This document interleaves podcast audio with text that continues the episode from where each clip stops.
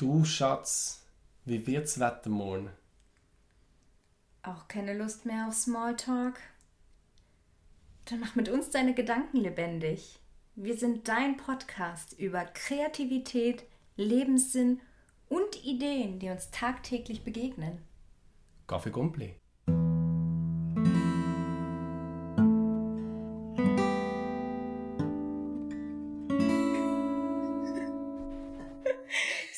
Mit Nathalie. Nach unserem tollen Mentoring haben wir ein bisschen Zeit gefunden, ähm, ja, miteinander über ein sehr spannendes Thema zu sprechen. Nicht wundern, wir werden sehr viel lachen. ähm, Nathalie ist Soziologin, mhm.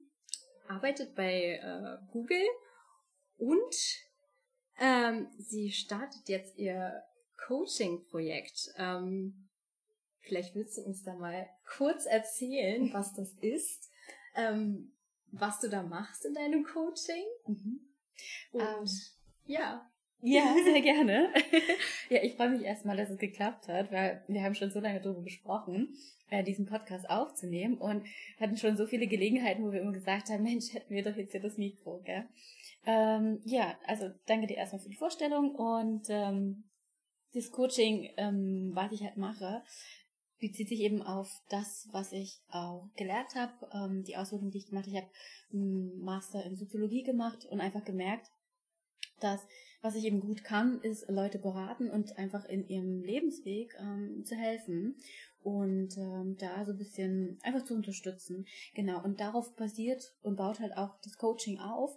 Ich habe mich jetzt spezialisiert auf Studenten und ähm, Young Professionals, einfach im, in ihrem Weg diesen Transformationsprozess einfach zu unterstützen und einfach zu helfen, die richtige Entscheidung zu finden. Ja, auf jeden Fall ein sehr spannendes ähm, Thema. Deswegen bin ich auch so froh, dass wir diesen Weg gemeinsam gehen und ich dir dabei helfen kann.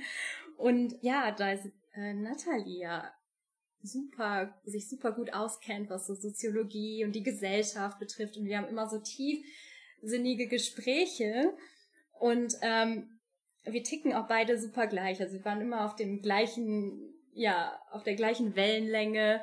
Wir haben beide Visionen und deswegen ist das Thema heute Träume leben.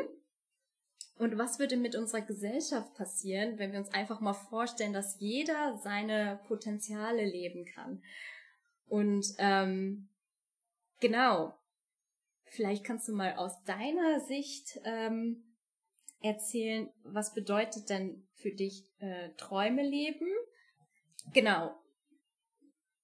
Was ist das generell Träume leben? Was, was sagt das für dich aus? Ja. Also, als ich mich damit beschäftigt habe oder mich mit der Frage auseinandergesetzt habe, klar, habe ich als erstes einmal bei, bei mir angefangen oder gedacht, okay, was lebe ich denn aktuell den Traum, den ich immer hatte? Und tatsächlich muss ich sagen, es ist wirklich so. Die Tatsache, dass ich hier bin in Lissabon und du auch, gell, dass wir beide jetzt einfach in Portugal sind, ich einen Beruf nachgehe, wovon ich geträumt hatte, dass ich die Möglichkeit habe, einfach wirklich das zu machen, worauf ich Lust habe, ist für mich schon so, dass ich sagen kann, ich lebe wirklich schon einen Traum. Und dass ich einfach die Visionen und die Bilder, die ich im Kopf hatte, alle realisieren konnte.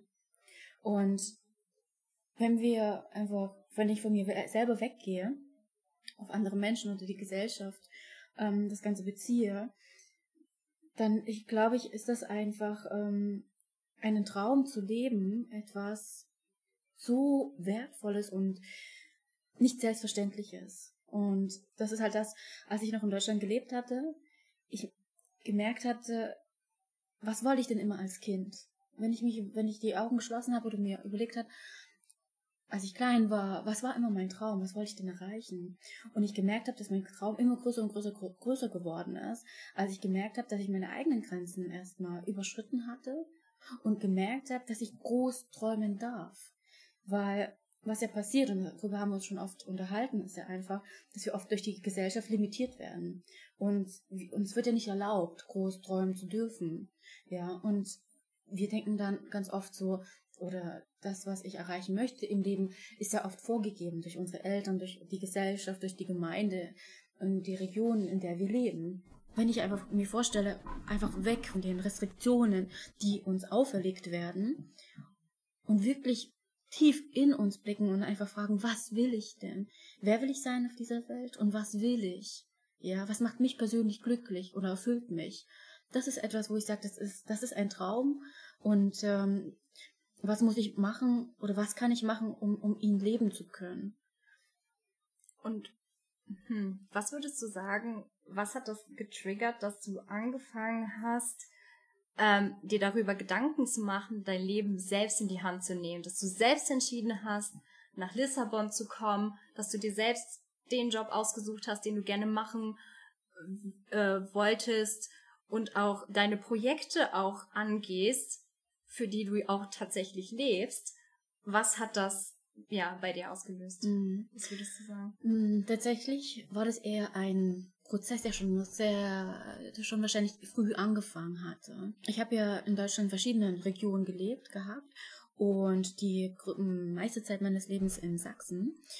Und es ist eine Region, die, wo man einfach doch merkt, ähm, die bisschen durch die, also historisch gesehen einfach durch die, durch die Grenz, also durch die Grenze, wo, wo Deutschland einfach geteilt war, doch etwas noch benachteiligt ist. Oder zumindest das Mindset von Ostdeutschen, was ich persönlich wahrgenommen habe, war immer, und die sind ähm, sind schlechter gestellt wie die Leute im Westen. Das hat man, das hat man ganz oft gesehen, einfach die, das Mindset oder wie auch drüber gesprochen wurde, dass sie sich immer benachteiligt gesehen haben.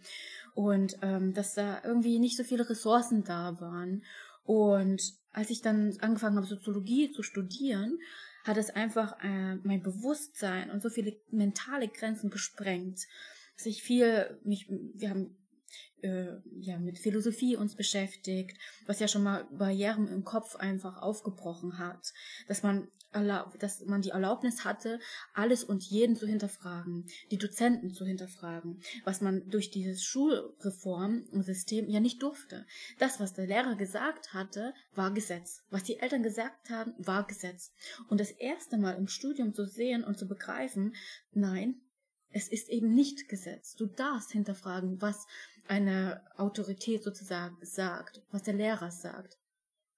Weil ich immer mich auch in der Schule, ähm, ich glaube, ich war ich immer so ein bisschen mehr rebellisch oder doch immer hinterfragt habe und gesagt habe, ich sehe das anders. Das ist nicht so. Und dieses Studium hat mir ähm, ermöglicht, auch Zugang zu, zu meinem eigenen persönlichen Selbst und Ich zu öffnen und einfach zu sehen, okay, ähm, ich hinterfrage alles und ich hinterfrage die Welt und dann auch, wer bin ich, wer will ich sein. All diese Thematiken, die kamen dann halt im Studium dann einfach auf. Und ich habe mich immer in dieser Region, in der ich gelebt hatte, mich nie gesehen, weil ich immer mehr wollte im Leben. Ich war mutig, ich möchte, ich wollte immer mehr erreichen. Und das hat mich eben auf mein, meinem Lebensweg dann halt einfach auch bestätigt, indem ich gesagt habe, okay, ähm, wo will ich denn hin? Was interessiert mich? Ich war so neugierig. Und es war ein Schlüsselmoment. Und ich weiß nicht, ob das so sein muss oder ob es jedem Menschen so geht, aber was ich gemerkt habe, ist oftmals sind das Situationen, wo man seine Grenzen gebracht wird. Ähm, ich habe so hart gearbeitet im Studium und ich war in ungesunden Beziehungen, was so ziemlich, glaube jeder Mensch von uns durchmacht, auch gerade Liebesbeziehungen und so. Die, ähm, ich habe gearbeitet, also ich habe studiert, meinen Bachelor gemacht und nebenbei gearbeitet, weil ich mir meinen Lebensunterhalt und ähm, alles selbst finanziert hatte. Ich habe die Miete bezahlt und alles andere und habe damals halt gekellnert und bis in die Nacht gearbeitet. Dann ähm, bin ich früh aufgewacht, Uni gegangen, dann die ähm, Tasks und alles, was, was man eben machen musste, halt abgearbeitet, ähm, Sport gemacht und ich war wirklich am Limit eigentlich gelebt. Mhm. Und dann halt ähm, kam halt natürlich auch die Beziehungen hinzu was war, was halt irgendwann wahrscheinlich auch ein bisschen zu viel ist, wo ich auch an meine Grenzen gekommen bin, aber so persönlich nicht gemerkt hatte, als ich aber im Krankenhaus gelandet bin. Und es war ähm, einfach, was wahrscheinlich so, so ziemlich jeder von uns hat, einfach der Blinddarm. Und ähm, eine Bekannte von mir hat einfach gesagt, wo, wofür steht der, denn der, der Blinddarm? Und es ist oft so, dass Sachen einfach ähm, geschluckt werden, zum Beispiel wenn dich etwas belastet und die vielleicht nicht ausgesprochen werden oder wenn etwas zu viel wird. Und dann haben die meisten haben dann Probleme mit dem Blinddarm. Und dieser Moment, als ich im Krankenhaus war und tatsächlich fast gestorben bin, und es ist jetzt wirklich schlimm und radikal, ähm, aber dieser Moment, als ich eigentlich durch meine, ähm, wie soll ich sagen, äh, Bettnachbarin, die ähm, zum Glück an dem in der Nacht wach war, die mir das Leben gerettet hatte, weil ich fast gestorben bin. Der nächste Morgen, als ich aufgewacht bin, war, dass ich realisiert habe, wie kurz unser Leben sein kann und wie wertvoll unser Leben ist. Und alles, wo ich gedacht habe, ich habe mich oft beklagt und so, weil ich, wo ich auch das Gefühl hatte, dass so ein typisches deutsches Mindset irgendwie ist, sich immer über alles zu beschweren. Ich aber gemerkt habe, dass das einfach das Leben so lebenswert ist und so toll und dass ich mir gesagt habe, ich verschwende keinen einzigen Tag mehr. Keinen einzigen. Und ich mache das, was ich immer in meinem Leben haben wollte. Und ich möchte einfach etwas Großes hinterlassen. Und ich hatte so viel Zeit, drüber nachzudenken, weil man mit sich beschäftigt ist und du kannst nicht laufen, du, sitzt, du liegst die ganze Zeit im Bett und so. Und die Tatsache auch, dass wahrscheinlich, dass ich tagelang nichts getrunken und gegessen hatte und einfach gefastet habe, zwangsweise, hat in mir irgendetwas ausgelöst, was ich nicht beschreiben kann. Aber ich weiß, wenn Menschen über Fasten reden, was ist in einem passiert, weiß ich, weil ich es erlebt habe. Und es ist wie etwas, ein, ein, ein, eine, eine Energie, die in dir ist und irgendwie ein geistiges, mentales Portal, was geöffnet wird, ähm, was unbeschreiblich ist. Aber ja, auf jeden Fall dieser, dieser Moment, ähm, als ich dann realisiert hatte, boah, ich war die ganze Zeit gestresst, ständig diese Klausuren irgendwie zu, zu, zu schaffen und ständig zu, ähm, immer mehr und mehr und mehr. Ähm, als ich dann diesen kurzen Break hatte und da ähm, genau kurz Zeit hatte, mich zu reflektieren, habe ich gesagt, okay, die Arbeit, die ich mache, das ist ja nicht wirklich das, was ich möchte. Wo will ich denn hin? Und welche Stationen im Leben muss ich durchlaufen oder will ich eigentlich durchlaufen, um dahin zu kommen, was ich wirklich will im Leben. Du hast gerade so viel gesagt. ich komme gar nicht mehr hinterher. Es ist so viel Wissenswertes, was du gerade schon gesagt hast und was auch absolut stimmt. Ähm, auch durch diese, du hattest gesagt, in Deutschland ist oft diese Meckerkultur, ja. ähm, dass man immer unzufrieden ist und eigentlich kaum noch schätzt, was man hat. Und das, was man auch öfter mitbekommt, ist, dass tatsächlich das hatten wir auch schon in einer Podcast-Folge, durch Krisen oder ja, wenn es wirklich was Traumatisches ist, dass man merkt, es gibt viel mehr im Leben, als wirklich nur dem Geld hinterher zu rennen oder genau, in seiner Karriere, was auch immer. Das sind ja so die größten Ziele, die man sich im Leben immer gesetzt hat, wo man auch als Kind sozusagen schon gesagt bekommt, du aus dir muss was werden, ne? Das kennst du ja bestimmt ja, auch. Die, genau. die Erwartung an dir, mhm. dass aus dir was werden muss, ähm, was dich natürlich zwingt, auch oft dich schnell entscheiden zu müssen, gar nicht auszuprobieren, weil wie willst du auch als Kind schon sagen, was du später machen möchtest? Mhm. Ich meine, da hast du vielleicht gesagt, ich werde Feuerwehrmann oder ich werde Tierärztin oder du wurdest ja schon gefragt, was du als Beruf werden willst und dann hattest du immer das Gefühl, eine Schiene gehen zu müssen. Mhm. Und bei mir war das auch so im Studium. Ich habe schon das studiert, was ich wollte. Ich habe ja Journalismus studiert, aber ich habe auch mit einem breiteren Studium angefangen. Das hieß Literatur, Kultur und Medien. Einfach weil ich mich noch nicht entscheiden konnte und weil ich wusste, ich habe verschiedene Potenziale mhm. und ähm, ich will es einfach breit lassen. Und da hast du ja auch ganz schön gesagt in den Geisteswissenschaften. Ich komme ja auch aus den Geisteswissenschaften. Da konnte, hat man gelernt, eigentlich frei zu denken. Mhm. Ich habe jetzt vor kurzem mit Simon gesprochen. Er meinte, in seinem Studium war das gar nicht so, weil es ja eine sehr, ähm, ja, also Informatik ist ja sehr strukturiert und es gibt eine Richtung und oft die eine Wahrheit. Die eine Wahrheit. Mhm. Und ähm, das unterscheidet ja auch oft die Geisteswissenschaften von den Ingenieurwissenschaften, Science und so. Mhm. Und ähm, ja, das ist auch nochmal ein anderes Thema, dass sich beides eigentlich ganz gut ergänzt im Prinzip. Und ähm, ja, dass man da erst tatsächlich gelernt hat, freier zu denken und zu, Dinge zu überdenken.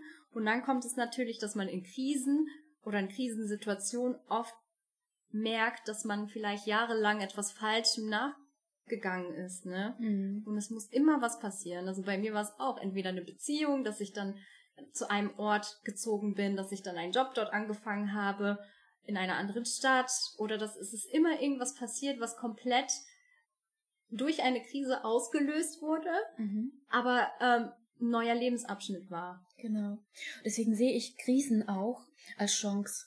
Und wenn ich zurückblicke in meinem, in meinem Leben, da waren es immer Krisenzeiten, die mich vorangebracht haben. Weil was passiert in Krisen? In Krisen bist du, dann wirst du auf, auf den Boden der Tatsachen geholt. Und da bist du meistens auch am Boden. Du bist im Hier und Jetzt, weil du handeln musst. Du äh, beschäftigst dich mit dir selber, mit deinen Gefühlen. Du wirst, du hast so viele starke Emotionen in dir, dass du wie in einem Survival-Mode kommst, ja, wo du einfach dann ähm, versuchst oder du, du, du schaust, du reflektierst und sagst, okay, wo stehe ich jetzt? Weil ganz oft ist es so, wir befinden uns in einem Rad, das dreht sich so schnell, dass wir keine Zeit haben, da kurz auszusteigen, kurz zu hinterfragen, bin ich noch auf dem Weg, auf den, den ich gehen wollte? Und diese Krisenzeiten, diese dunklen Zeiten, das sind Zeiten, da, beschäftigst, da bist du oft alleine mit dir selbst. Du hast die Zeit drüber nachzudenken. Ja, du bist, du, du spürst dich einfach. Und es ist halt in unserer schnelllebigen Gesellschaft halt eben, was ich gerade auch gesagt hatte, einfach teilweise nicht mehr möglich. Und das ist auch das, was ich auch in meinem Studium gesehen hatte. Ich war in einem Kreislauf, ich studiere, ich gehe arbeiten, dann gehe ich zum Sport, dann schlafe ich. Und diese kurze Auszeit, sich zu fragen, okay, bin ich glücklich, mache mach ich das äh, oder das, was ich mache, erfüllt mich das und hilft mir das, in meinem Lebensweg voranzukommen, ja, weil wenn deine Grundbedürfnisse gesichert werden müssen, okay, ich mache das, ähm, damit ich halt ähm, meinen Lebensunterhalt finanzieren kann und so und erstmal alles gedeckt und bezahlt ist. Ähm, genau. Das haben wir ja auch gerade besprochen, als das Mikro noch nicht an war. Das ist sehr spannend. Wir haben eigentlich schon die spannendste Diskussion geführt, zu zweit. Das ist ja genau das, ne? Was bedeutet Träumen eigentlich? Und da habe ich auch nochmal gesagt, ja, Träumen, das ist ja auch so ein bisschen unsere linke ähm, Gehirnhälfte, die ja auch für das Zentrum der Kreativität ist, für alles, was ähm, Freidenken steht. Ähm, die rechte Gehirnhälfte ist oft für das analytische Denken da und am besten ist es natürlich, dass es balanciert ist und oft ist es ja so in der Gesellschaft, dass die linke Gehirnhälfte gar nicht mehr so häufig aktiviert wird. Schon, ähm, wie Nathalie richtig gesagt hat, weil in der Schule es schon anfängt, du hast ja selber auch äh, Kinder gecoacht, richtig? Mhm, ja, genau. Davon musst du auf jeden Fall nochmal erzählen, weil ähm, du hast ja eigentlich dagegen gewirkt, dass alle gleich denken und im Prinzip nur noch nachahmen und konsumieren. Ne? Mhm. Und ähm, genau zum Thema Träumen. Es ist ja genau das Gleiche. Fantasie, Träumen, überhaupt zulassen zu träumen. Das ist ja etwas, was wir uns erst erlauben müssen. Und ähm, klar, wenn die Grundbedürfnisse nicht ges gesichert sind, sind wir ja auch oft in diesem Stabilitätsmodus. Ich will meinen Job behalten oder ich, ich weiß gar nicht, ich habe vielleicht doch Existenzangst und kann gar nicht kreativ sein oder träumen oder schlimmer ist noch, wenn, wenn es gar nicht um finanzielle Sachen geht, sondern eher gesellschaftlich, dass, dass du das Gefühl hast, du darfst nicht träumen, weil das ist ja, das entspricht ja nicht der Realität. Mhm. Das ist ja nur eine Vision, ne? Genau. Und da ist es halt eben, ähm, die Sozialisation es spielt einfach so eine große Rolle. Ähm, wie wirst du sozialisiert im Haus, also in deinen eigenen ähm, vier Wänden, durch deine Eltern, durch Institutionen, was eben Kindergarten, Schule, Universität und so ist. Aber man sagt auch, ähm, oder auch deine Gemeinde, Gemeinde, dein, der, deine Stadt, in der du lebst. All das wirkt auf dich und das prägt dich nun mal von, von, von Anfang an. Und Kinder sind, sind nun mal wie ein Schwamm. Die saugen alles auf und das formt sie auch. Das ändert sich ja dann in der Adoleszenz, im, im Teenageralter dann nochmal. Das hatten wir ja auch schon mal ähm, auch besprochen. Aber wenn wir uns eben vorstellen, und da greife ich das Thema an, ab, auf, was du gerade eben auch gesagt hattest, gell? mit ähm, in der Schule. Wenn wir uns einfach anschauen, wie war es bei uns und wie ist es jetzt derzeitig ja auch noch, wenn ich mir dieses deutsche Schulsystem zum Beispiel anschaue.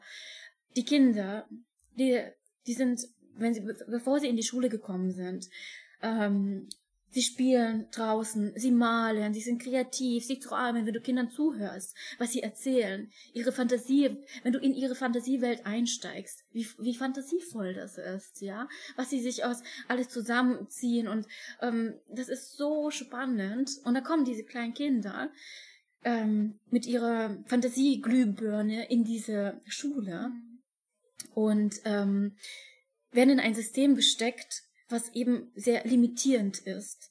Und diese Glüh Glühbirne wird ausgeschlagen. Ähm, es wird nicht mehr Raum gegeben zu fantasieren, zu träumen, weil dann, wenn die Kinder da sitzen, dann werden sie diszipliniert. Schau nicht aus dem Fenster, ähm, pass besser auf, ja. Es ist ein gewisser Drill und wenn man sich auch nochmal das Schulsystem oder die Art und Weise anschaut, woher kommt das denn? Im Endeffekt ist es jetzt radikal gesagt, aber wir werden alle erzogen zu kleinen Soldaten. Hauptsache, wir funktionieren, ja, und wir haben ein Mindset, wo wir einfach Befehlen folgen. Und das passiert in der Schule. Und es ist auch ähm, traurig irgendwo, weil nicht Raum gelassen wird, Sachen zu hinterfragen, oder andere Lösungen zu bieten. Es gibt so viele Probleme, man kann verschiedene Lösungswege ähm, haben. Was hast du denn mit den Kindern gemacht, um dagegen zu wirken? Ähm, genau, also ich hatte dann ähm, in der Schule gearbeitet, war in einem Gymnasium in der Nähe von Frankfurt. Nee, das war Frankfurt. Ähm, in einem Stadtteil, was, wo ich schon sagen würde, also die Migrationshintergrund war auf jeden Fall sehr stark und die Kinder waren sehr diverse. Also die, die Diversität war wirklich sehr, sehr stark. Gab aus allen verschiedenen Migrationshintergründen, was für mich einfach so eine Bereicherung einfach war und ist, weil ich ja auch einen Migrationshintergrund habe. Ähm, und was ich einfach gesehen hatte, ich war da, es war fünfte, sechste Klasse und die Kinder, ich habe ihnen, hab ihnen geholfen bei äh, den Hausaufgaben und ähm, für mich war, war es einfach wichtig, dass ich sie einfach ähm, dass ich äh, erstens, dass ich einfach sehe, okay, welche Probleme haben sie, wie, wie denken sie über das Ganze und ähm, wie kann ich sie mental auch stärken, ja. Und habe auch mit denen meditiert, um einfach da ein bisschen runterzukommen und so. Und was ich halt oft gesehen habe, ähm, ich habe auch, ich habe einfach super Fragen gestellt oder super Thematiken aufgegriffen und habe gesagt, was möchtet ihr denn mal werden in Zukunft? Ja, wo, will, wo, wo seht ihr euch? Und die Kinder, die hatten eigentlich nicht wirklich eine Idee. Und ich habe und als ich gesagt hatte, ja, ähm, ich wollte studieren oder wollte ich studieren, dann war das eigentlich gar keine Thematik. Da, als ich dann gesehen habe, okay, weil meistens die Familien selber oder die äh, die Eltern auch nicht studiert haben und sich selber für sich nicht wirklich eine Perspektive hatten oder hm. gesehen haben. Und aber was ich gemerkt hatte war, dass sie auch da, in, in, gerade in diesem Alter, sehr stark, doch, äh, sie waren sehr rebellisch und auch gegen das System waren. Das hat man gemerkt. Sie waren, als ich gekommen bin, ich habe ja mit ihm nicht keinen kein Schulunterricht gemacht, aber sie haben mich als Feind in einer gewissen Art und Weise gesehen, weil ich das System war. Und ich habe den Kindern versucht beizubringen und zu zeigen, ich bin nicht das System. Ich bin da, um euch zu helfen um vielleicht auch euch ähm, persönlich zu wachsen und euch eine Stütze zu geben, um euch aus euch starke Persönlichkeiten zu machen.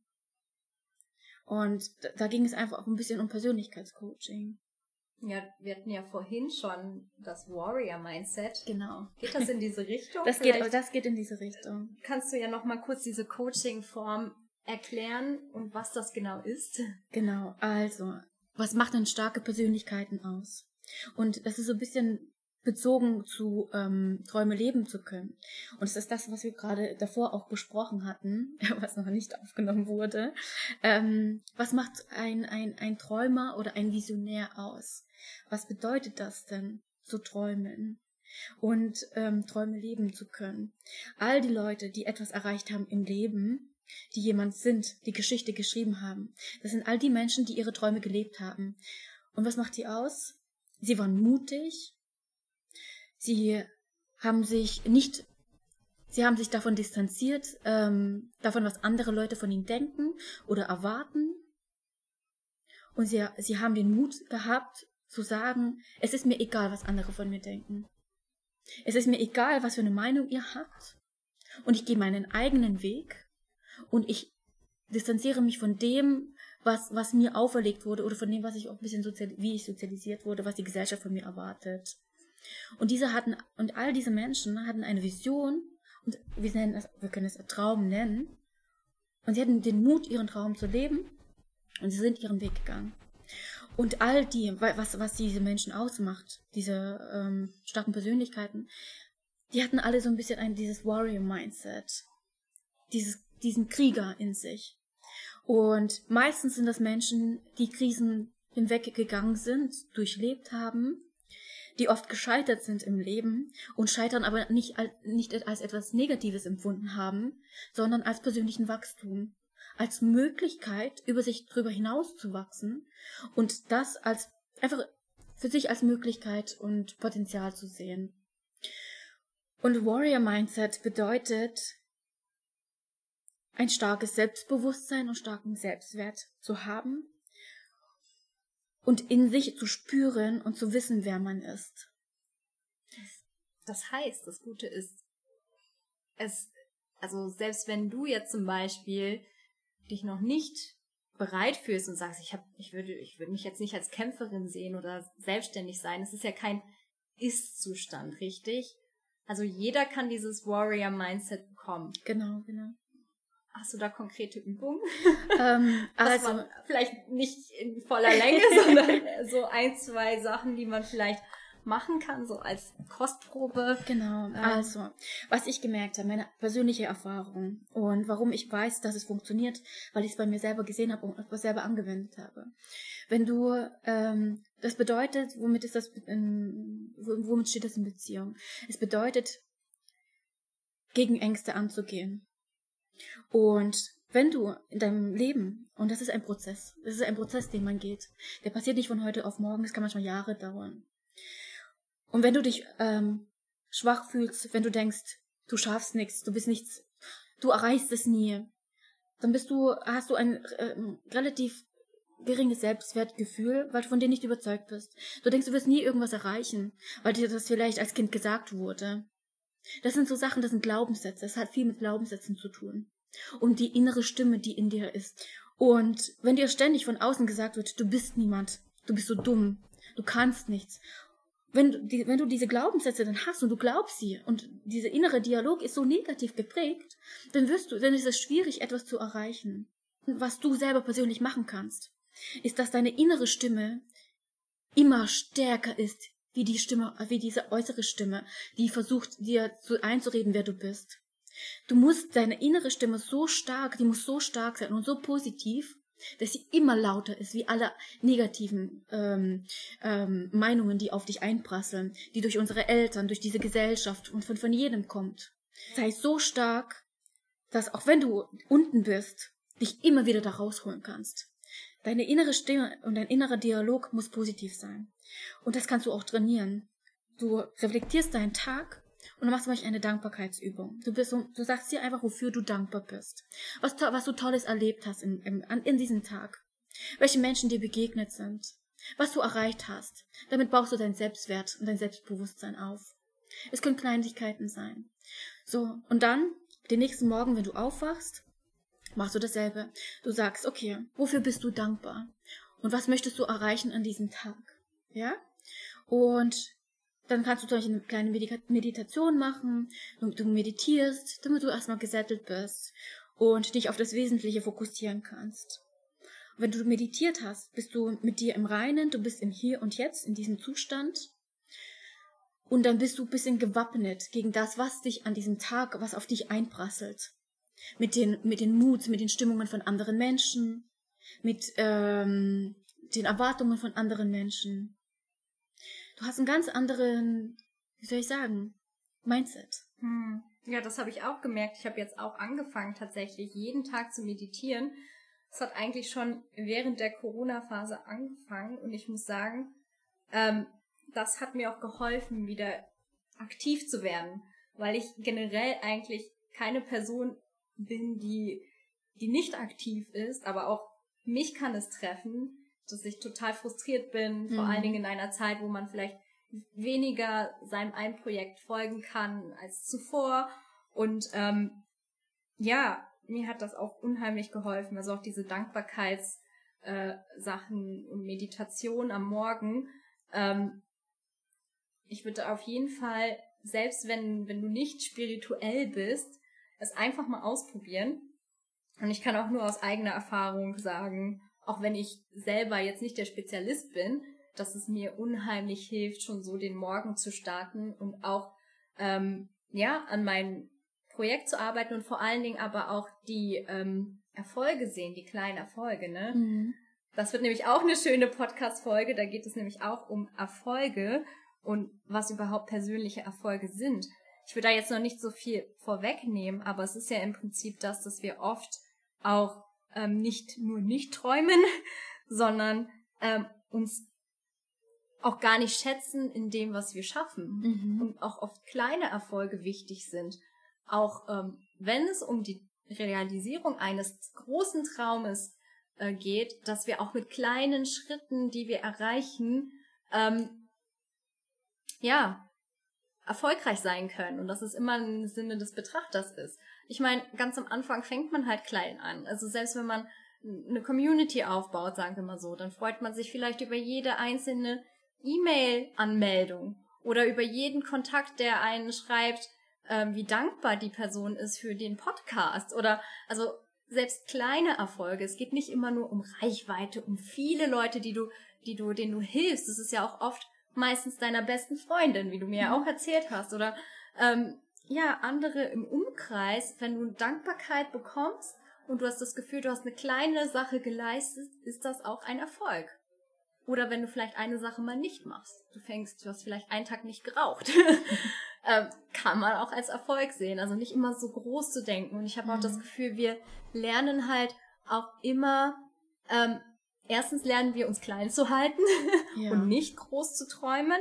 Aber andererseits sehen wir auch gar nicht das, was wir bereits erreicht haben, oder? Mhm. Wie siehst du das? Ähm, sehe ich genauso. Und ich denke, wenn man das auf Deutschland bezieht, ähm, hat es auch ein bisschen was mit der Scheiter, Scheiter, Scheiterkultur oder Scheiterungskultur zu tun. Ähm, die Menschen haben Angst zu scheitern. Und ähm, ich meine, du, wenn du limitiert bist und ähm, dir gesagt wird, naja, du bist nur jemand etwas, wenn du etwas Großes erreichst, dann hat man manchmal Ängste oder Sorgen. Und das kann einen manchmal hemmen. Und wenn du dir aber auf deinem Weg, auf zu deinem, deinem Traum, dir sagst, okay, wo will ich hin? Wer möchte ich sein? Und welche verschiedenen Schritte muss ich machen, um dahin zu kommen? Dann schaut, dann ist es ja gut, sich kleine Ziele zu setzen und diese kleinen Ziele und auch zu wertschätzen und zu sagen, das ist ein Erfolg für mich. Wenn ich meine Ängste überwinde und sage, ich habe Angst, ähm, ähm, öffentliche Reden zu halten oder äh, mit fremden Leuten zu sprechen. Und die erste Challenge, die man eben hat, dass man sagt, okay, ähm, ich gehe jetzt einfach in eine Gruppe, ähm, wo ich sage, das sind Gleichgesinnte und ich rede einfach mit denen. So, dann habe ich schon mal die erste Angst überwunden, ja, und habe da vielleicht einen Vortrag gehalten, dann ist das ein Volk, für mich ein Teilerfolg, der zu diesem großen Ganzen beigetragen hat. Und deswegen, ähm, ja, ich kann dir da einfach nur vollkommen mhm. zustimmen. Ähm, und was würdest du dann sagen, was bedeutet persönlicher Erfolg für dich? Persönlicher Erfolg ist etwas, ich vergleiche mich mit mir selber. Persönlicher Erfolg kannst du, finde ich, kannst du nur haben, wenn du weißt, wenn du nur mit dir in Verbindung bist und sagst, okay, ich schaue, wo bin ich gestartet und wo bin ich jetzt. Vergleich dich nicht mit anderen, das macht unglücklich. Wenn du dich ständig mit anderen vergleichst, verlierst du dich. Und persönlicher Erfolg ist wirklich, wenn du einfach sagst, wer bin ich denn heute? Wo sind meine Stärken? Wo sind meine Schwächen? Woran kann ich arbeiten? Ich baue meine Stärken aus und verbessere auch die Schwächen. Weil ich möchte schließlich dorthin kommen. Ich habe einen Traumarbeitgeber, bei dem möchte ich, äh, in, zu dem will ich. Ich will im Ausland, im Silicon Valley arbeiten. Okay. Wie gut sind meine Englischkenntnisse? Wie gut ist das und das und das? Wo bin ich denn jetzt? Das ist eine, ist eine, eine, eine Analyse, die du machst für dich selber. Und dann ist es in meinem Fall zum Beispiel, wo bin ich geboren worden? Was wurde mir mitgegeben auf meinem Weg? Was musste ich mir alles erarbeiten? Und es hat viel damit zu tun, aus, was, aus welcher sozialen Schicht komme ich auch. Ja, soziologisch gesehen ist. Ähm, okay, aus, aus, welchem, aus, aus, welchem, aus welchem Haushalt komme ich? Was wird mir mitgegeben? Wie gut sind die finanziellen Ressourcen? Ähm, was ist, wurde mir mitgegeben an, an, an Bildung, ja, an, an sozialen Fähigkeiten, Social Skills und Hard Skills, ja. Und nicht jeder hat ein Werkzeug, ein Toolkoffer mit sich, der gleich stark Das hast du schön gesagt. Ja, der stark. Toolkoffer. Es ist wirklich so. Metaphorisch. Ja, metaphorisch gesprochen. Man stellt sich einfach vor, wir werden, okay, ähm, jeder von uns hat einen Toolkoffer. Und der ist unterschiedlich, unterschiedlich gefüllt. Im, beim, und das ist das, was ich meine mit diesem sozialen Herkunft. Ähm, wo startest du? Die wird manchmal nur ein Schraubenschlüssel mitgelegt und dann musst du auf deinem Weg alles weitere erfüllen. Den Hammer und, und Kreuz und Schlitz und Schra- Schraubenschlüssel und Bohrer und was es da alles gibt, ja. Ähm, und, und das ist halt eben das, was uns unterscheidet. Aber das sehe ich nicht als Nachteil, sondern teilweise sogar als Vorteil. Genau. Spannend. Und zwar, was ich hier raushöre, und ich denke da ziemlich gleich oder ähnlich wie du. Ähm, klar, man kann natürlich auch oft Probleme wegschieben und das sind wir auch, also das machen wir häufig auch, dass wir immer eher anderen die Schuld geben. Mhm. Auch oft der gesellschaftlichen Herkunft, der Familie, der Umgebung, der Schule, alles Mögliche. Man könnte, ne, Mhm. wie du schon gesagt hast, Meckergesellschaft, Mhm. aber manchmal auch berechtigt. Nichtsdestotrotz, das ist ja das, was du sagst, so, es sind soziale Unterschiede da, was auch furchtbar ist, wo auch, wo man auch sagen könnte, der Staat könnte da deutlich helfen, ähm, um diese Unbalance einfach auszugleichen und auch jedem die gleiche Chance zu geben, dass man zum Beispiel nicht immer unter finanziellem Stress äh, leidet zum Beispiel Mhm. oder nicht immer ständig Existenzängste haben muss, dass man auf der Straße landet. Also ich meine, es gibt ja auch Systeme, die auch ähm, einem helfen, soziale Systeme, dass man es nicht tut. Aber dennoch, ähm, ja, wir haben diese sozialen Unterschiede. Aber was du ja auch sagst, ist, dass wir sind unterschiedlich ausgestattet, so schlimm es auch ist. Ähm, aber wir können trotzdem das Beste daraus machen. Genau. Und das ist ja auch so ein bisschen das, was ich denke, weil es kommen natürlich auch Leute zu mir, die sagen, ja, ähm, wie soll ich denn mein kreatives Business aufbauen, wenn ich keine finanziellen Möglichkeiten habe? Und das stimmt, es ist schwieriger, aber es gibt Möglichkeiten. Da haben wir auch noch mal vor dem Mentoring, äh, Mentoring drüber gesprochen. Es gibt zum Beispiel Möglichkeiten, einen Gründerzuschuss zu bekommen. Es gibt Möglichkeiten, erstmal ähm, Teilzeit zu arbeiten oder schlimmstenfalls halt sogar Vollzeit und dann am Wochenende an seinem Business zu arbeiten. Es gibt immer verschiedene Formen und es ist auch so ein bisschen so, ja, du bist auch ein bisschen verantwortlich für das, was du daraus machst, auch wenn es vielleicht eine Situation ist, die nicht so einfach ist zu verändern. Das kann alles Mögliche sein. Das kann auch Corona sein. Das kann, ähm, ja, Dinge, die im Leben passieren, weil du halt vielleicht auch schon in, in einer anderen sozialen Schicht geboren wurdest oder was weiß ich. Es sind immer Verhältnisse, die beeinflussen uns und man kann die Schuld auch auf die Gesellschaft schieben, ist auch total verständlich, aber da wir es nicht verändern können, nicht aktiv, ist es ja immer am besten bei sich anzufangen Mhm. und zu überlegen, was kann ich am besten daraus machen? Wahrscheinlich ist es schwierig für mich, von heute auf morgen Millionär zu werden. Also das ist sowieso so ein Ziel, wo ich mir denke, ja, vielleicht ne, muss man auch ein bisschen in die Tiefe gehen. Und wir haben ja auch darüber gesprochen, ähm, ein wichtiges Thema ist ja auch oft, was mache ich hier auf der Erde? Was ist mein Lebenssinn? Und ähm, was will ich der Welt wiedergeben? Und ähm, daraus ergibt sich alles. Mhm. Also der Rest kommt automatisch. Mhm. Also auch klar, nicht von heute auf morgen, aber wenn du daran arbeitest und mit diesem Mindset reingehst, hast du ja selber gesagt, könntest du wahrscheinlich alles haben. Ja. Und genau das ist ja auch, ähm, das, das finde ich halt so wichtig, äh, was du auch eben gerade gesagt hast, aktiv zu sein.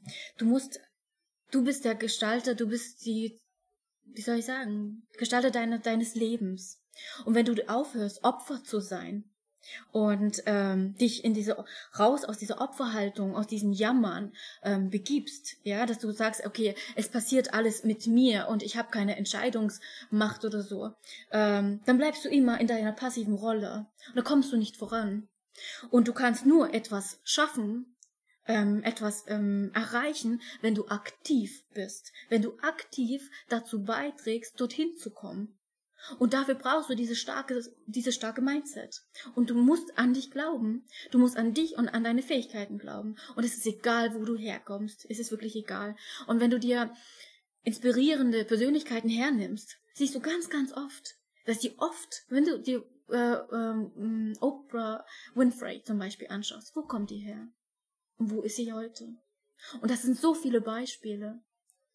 Weil manchmal sind es gerade diese Menschen, ähm, die nicht alles haben und die manchmal leiden und dieser Leidensdruck so stark ist, dass er ein Feuer in denen entfacht, dass sie sagen, ich schaffe das. I will prove you wrong. Jeder, der an mir gezweifelt hat und mich versucht hat klein zu halten und gesagt hat, ich bin's nicht wert, ich zeige es euch. In 20 Jahren zeige ich es euch. Und dieses Mindset brauchst du. Deswegen musst du an dich glauben. Und egal, ob jeder zu dir sagt, du schaffst es nicht, prove them wrong. Jede Absage, die du bekommst, schreib auf jede Absage. Nicht aufgeben, nicht aufgeben, weitermachen, weitermachen. Das ist halt dieses Warrior-Mindset, weil du hast recht, es kommen immer Leute, die die Dinge nicht gönnen, Ja, die dich nicht verstehen, die schlimmer sind und dich beschimpfen oder ähm, ja, einfach sich in den Weg stellen. Und damit muss man einfach, ja, darauf muss man, davor muss man gewappnet sein. Ähm, aber andererseits, wenn du inspirierend oder eine inspir inspirierende Persönlichkeit werden willst, hast du immer Leute, die dir folgen, die das toll finden, was du machst, die am besten sind. Das ist Empowerment genau. dass sie selber aktiv werden, weil sie sich, weil sie begeistert sind von deinem Engagement und das, was du tust. Und du wirst nie alle Leute ansprechen, aber du wirst trotzdem Leute, andere Leute bereichern können mit deiner Vision und mit dem, was du tust, wenn du aktiv bist. Und das ist ja auch das, was wir gesagt haben. Es ist wichtig, ein Visionär zu sein. Erstens, Träume sich zu erlauben, Träumen erlauben, Großdenken, egal, sich nicht limitieren. Aber zweitens auch aktiv werden, weil Ja. sonst bleibt es nur bei einer Vision. Und da kommt man ja auch nicht weiter. Aktiv werden und, wie du auch richtig gesagt hast, die Angst vom Scheitern loswerden. Dass es okay ist zu scheitern. Mein Gott, dann sitzt man halt mal alleine irgendwo im Webinar oder keiner hört einem zu. Aber vielleicht ist das auch der erste Schritt und danach, man muss dem Ganzen auch immer, immer Zeit geben, ne? Und ähm, nichts kommt von heute auf morgen. Das Wichtigste ist, dass man hinter einer Vision steht. Jetzt wäre vielleicht meine Frage, was ist denn dein größter Traum? Mein größter Traum, Was ist deine Vision? meine Vision. Etwas auf dieser Welt zu hinterlassen, womit ich anderen Menschen helfen kann. Ja. Und was glaubst du, würde gesellschaftlich passieren, wenn wir alle so große Visionen hätten wie du? Und ich? Wenn wir in dieser Utopie leben würden und wir einfach mal dieses Gedankenexperiment einfach ein bisschen durchspielen. Ich glaube, dass wir eine Welt erschaffen würden, die so bereichernd ist, wo jeder irgendwo ähm, dem anderen etwas gönnt, wo so viel Liebe zwischen den Menschen auch wieder da wäre. Weil wenn jeder von uns unseren, unseren Traum leben würde, wenn wir auf die Welt kommen und, es, und, und Kinder sind, sind unsere, die Vision oder die Träume, die wir haben, oft auf andere Menschen bezogen, dass wir anderen Menschen helfen wollen. Oder die Liebe und das Mitgefühl für andere Menschen ist so stark. Und oft höre ich dann immer, ich möchte die Welt verändern. Kinder oder Jugendliche sind in der Lage, das, was aktuell ist, zu reflektieren und ganz, ganz klar zu sehen, wo Erwachsene meistens nicht mehr imstande sind, weil sie schon zu tief drin sind. Und oft ist es so, dass Jugendliche dann einfach sehen, okay, was so vieles, so viel, was so vieles auf der Welt schief läuft. Die Umwelt verschmutzt und vergiftet wird, Menschen umgebracht werden oder Systeme sich an, an bereichern, indem sie anderen Menschen etwas wegnehmen. Und ganz oft versuchen, sehen junge Menschen einfach diese, diese um, Ungerechtigkeit und sie möchten es besser machen. Und dann studieren sie arbeiten darauf hin, etwas besser zu machen. Und was passiert? Ganz oft. Sie gehen dann ins Berufsleben und die Idee und äh, die Vorstellung, die sie haben, ist oft ganz, holt sie auf den Boden der Tatsachen und zerstört ganz oft die Vision und die Träume. Weil sie sehen, wie das System funktioniert. Und das öffnet, das ist manchmal sehr erniedrigend oder demütigend oder frustrierend, weil die Idee und die Vorstellung, die sie hatten, die Welt verändern zu können, das was besser machen zu können, das Miteinander zu bereichern, nicht realisierbar ist. Und sie denken, die, die Vorstellung, die sie eben hatten, und dann in, in, in sie denken, wie etwas funktioniert, es wird dann entzaubert. Sie gehen dann ihrem Beruf nach und denken, okay, ich arbeite jetzt dort und dort und ich kann etwas bewegen. Aber dann sehen sie dann, sie stecken in einer Hierarchie fest und es wird ihnen kein Raum gegeben, etwas Neues zu kreieren. Weil die Leute, die in diesem Unternehmen zum Beispiel arbeiten, nicht wollen, dass etwas Neues kreiert wird oder schaffen wird, weil sie ja Angst haben, abgeschafft zu werden. Dass das Traditionelle, das Tradierte durch etwas Neues ähm, ersetzt wird und sie dann keinen Platz mehr haben. Also halten sie junge Menschen klein. Ideen, innovative Ideen halten sie klein. Und, dann mehr, und das, das frustriert. Ungemein. Und dann fängt man an äh, zu zweifeln. Und, und denkt sich, okay, die Vision, die ich hatte, die Welt zu verbessern, ist gar nicht realisierbar. Es wird nicht gehört, es wird nicht gesehen, es ist kein Platz da. Hat das ja auch nochmal mit zusätzlichem Druck zu tun, weil wir ja auch oft in, in, in dieser Leistungsgesellschaft sind, wo du dann in einer Firma immer das Gefühl hast, dich zu beweisen, dieses Ellbogen raus und Genau. ähm, dass man gar nicht mehr ja sich auch traut, Dinge zu sagen, Mhm. weil man einfach unter diesem Druck steht. Und ähm, klar, ich bin auch komplett deiner Meinung. Ich bin, ich finde auch nicht, dass man selbstständig sein muss, zum Beispiel. Ähm, aber ich glaube auch, dass viele Firmen, wenn sie einfach mal mehr Freiraum geben würden, zum Beispiel, und auch viel mehr Platz für Potenzialentfaltung, dann wäre das natürlich auch eine Lösung, Sicherheit zu haben und sich zu verwirklichen mit einem anderen Projekt. Ähm, du bist ja auch jemand, der auch gerne unterschiedliche Projekte hat. Und ich Mhm. glaube auch, dass da viele draußen sind, auch wahrscheinlich von euch Zuhörern, die gerne mehrere Projekte verfolgen würden. Und wenn dann zumindest ein zweites, und zwar ihr Herzensprojekt, neben dem Job, meinetwegen. Aber da wird ja auch oft schon kein Raum gegeben, weil weil man dann hundertprozentig arbeiten muss. Es wird, es wird gar nicht darüber gesprochen, dass man auch eine andere Lösung hat. Man ist unflexibel mit den Arbeitszeiten. Wenn sich das alles ändert, ist es natürlich auch eine Utopie, generell in Firmen diese Kultur einzuführen, ähm, diese Art der Potenzialentfaltung, dass du auch ein eigenes Projekt hast, du dich trotzdem in einer Firma verwirklichen kannst. Es gibt wahrscheinlich Firmen, die das auch schon machen, aber es gibt auch genug Firmen, die das bis heute nicht tun. Und das sieht man ja auch vor allen Dingen in Deutschland mit dem Homeoffice, dass das jetzt so zur Innovation gehört, Mhm. dass man jetzt gezwungen wurde, quasi ins Homeoffice zu gehen. Aber davor haben die meisten gar nicht nachgedacht. Mhm. Und das zeigt ja auch, wie weit hinterher wir eigentlich sind mit Arbeiten, dass auch Produktivität immer noch nach, nach Zeit gemessen wird. Also wenn du acht Stunden arbeitest, dann bist du acht Stunden produktiv. Das ist ja nicht so.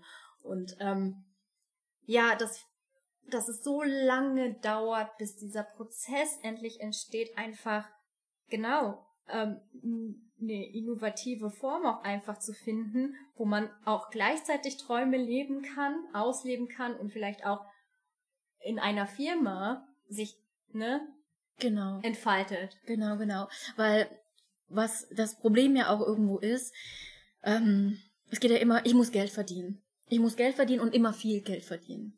Und dann nimmst du manchmal einen Job an, wo, der, ähm, wo du sehr viel Geld verdienst, aber vielleicht nicht wirklich dich erfüllt. Und es ist egal, ob du studiert hast oder nicht studiert hast. Ähm, das Wichtigste ist ja erstmal, du versuchst deine Grundbedürfnisse zu ähm, stillen und diese finanzielle Sicherheit einfach zu haben. Und dann äh, kommt es ja auch nochmal, was die Gesellschaft von dir will, oder du denkst dann, okay, was und du, und du denkst, du brauchst die ganzen Statussymbole zum Beispiel. Du brauchst ähm, ein bestimmtes, eine Marke an Auto, die du fährst, ähm, eine tolle Wohnung, dann die ganze Ausstattung und so, ne?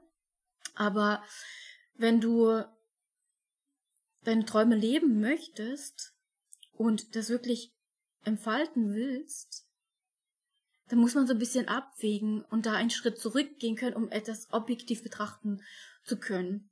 Und ähm, wenn man sich dann einfach fragt, okay, wo kann ich denn, wie kann ich denn, wenn wir wirklich die Frage stellen, ich will meinen Traum leben und wie kann ich diesen leben, dass man dann einfach schaut, okay, wo kriege ich das dann alles kombiniert oder wo, wo, wie lässt sich das einfach erschaffen oder wie soll ich sagen, umsetzen. Deswegen muss man halt einfach, einfach schauen, sind denn die großen Unternehmen oder das, was mir Mutter und Vater sagt oder jemand anders sagt, ähm, was für mich richtig ist, ist das denn wirklich was für mich? Oder ist es vielleicht eher ein Start-up, hm. Non-Profit Organization, wo ich nicht unbedingt so viel Geld verdiene? Das geht ja auch so ein bisschen in deinem Coaching darum, ne? Ja. Also auch Berufswahl und so. Genau. Vielleicht kannst mhm. du ja genau. noch mal kurz sagen, wo man dich findet, weil dann würde ich das auch mit in die Show Notes packen. Ähm, genau, wo findet man dein Coaching? Jetzt, wo du uns überzeugt hast, dass wir alle ein Warrior-Mindset brauchen, gehen wir alle auf deine Seite. ähm, genau, also brainbodycoach.com ist meine Seite. Und äh, da könnt ihr euch gerne informieren und auch das ähm, meinen Blog lesen und auch meinen ähm, ja genau Nathalies Freebie, woran wir arbeiten. das könnt ihr euch auch runterladen. Aber ich finde es auf jeden Fall sehr bereichernd und so unheimlich inspirierend auch für mich, dass du einfach auch so viel gesellschaftlich, also auch diese ganzen Zusammenhänge verstehst. Und ähm, ich kenne dich ja jetzt auch schon länger. Ja, und äh, ich bin immer wieder begeistert irgendwie, ja, wie du auch mit Menschen umgehst, wie empathisch du bist und dass du auch, ähm, ja, deine Vision vertrittst, aber gleichzeitig auch, also du tust alles sozusagen dafür, aber du hast auch gleichzeitig auch dieses Gespür dafür, das Gespür für Menschen, für die Gesellschaft und ähm, ja, ich bin froh, dass ich dich kenne. Oh, Dankeschön. Und ich bin auch froh, dass ich dich kennengelernt habe. Und das ist, das finde ich halt so schön, auf diesem Prozess und diesem Weg, ähm, deinen Traum zu leben oder diese Vision. Das hat eben viel mit mit Energie, mit Law of Attraction einfach zu tun. Wenn du weißt, wo du hin willst, mit welchen Menschen du dich umgeben willst, dann zieht man sie automatisch an. Und die Tatsache, dass ich hierher nach Lissabon gekommen bin, weil ich eben das ähm, verwirklichen möchte, hat ja dazu beigetragen, dass ich dich auch kennengelernt habe. Ja. Du dasselbe und die gleichen Mindset hast und ähm, unsere, in, unsere Energien hier sozusagen aufeinander getroffen ja. haben. Ich muss ja sagen, Nathalie war ja oder ist ja in unserer Tanzcommunity hier. Und ähm, ja, wir sind sogar gemeinsam auf einer Bühne gewesen. Was so unvorstellbar ist. Vor allen Dingen jetzt, wo es ja, wo man sich so eine Großveranstaltung gar nicht vorstellen kann. Ja. Aber ja, da war ich auch schon überrascht in so kurzer Zeit, dass wir das mit der Choreo hinbekommen haben. Ja, so fühlt sich alles, würde ich sagen. Ja. Ich glaube, das war jetzt auch gerade tatsächlich etwas sehr, sehr viel und ähm, sehr viel verschiedener Content, den wir ja auch gerade besprochen haben. Aber es ist nun mal ein sehr, sehr komplexes Thema, weil das einfach so viele Bereiche und Lebensbereiche ineinander einfließen. Und deswegen, glaube ich, ist es gut, einfach so, einen, so einen holistischen Ansatz oder Sichtweise einfach zu haben auf das Thema Träume leben. Hm. Weil das alles von, von jedem Lebensbereich einfach ähm, ineinander spielt. Das ist wie ein riesengroßer Topf. Und das sind so viele Zutaten. All das, was wir gerade besprochen haben, sind verschiedene Zutaten, die ähm, einfach das Ganze eben ausmachen. Hm. Ja. Ich würde gern mal hören, was so euer größter Traum ist. Und ähm, ja, ob ihr schon euer Warrior-Mindset gefunden habt. ja, jetzt haben wir tatsächlich eine Stunde fast geredet. Deswegen würde ich mal sagen, wir lassen das jetzt erstmal auf uns wirken. Das Ganze kann sich natürlich auch die Podcast-Folge splitten und sagen, ich höre jetzt den einen Teil morgens, den anderen abends weiter. Ähm, aber es hat mich auf jeden Fall gefreut, dass wir das jetzt so halb spontan. Mich auch. geschafft. Ich fand es sehr, sehr bereichernd und äh, ich freue mich einfach für, für jeden Austausch, den wir haben, weil es für mich einfach so wirklich bereichernd ist, der Austausch mit dir. Ja, finde ich auch. Gut. dann bedanke ich mich und ähm, ja, bis zum nächsten Mal und bleibt alle kreativ und divers.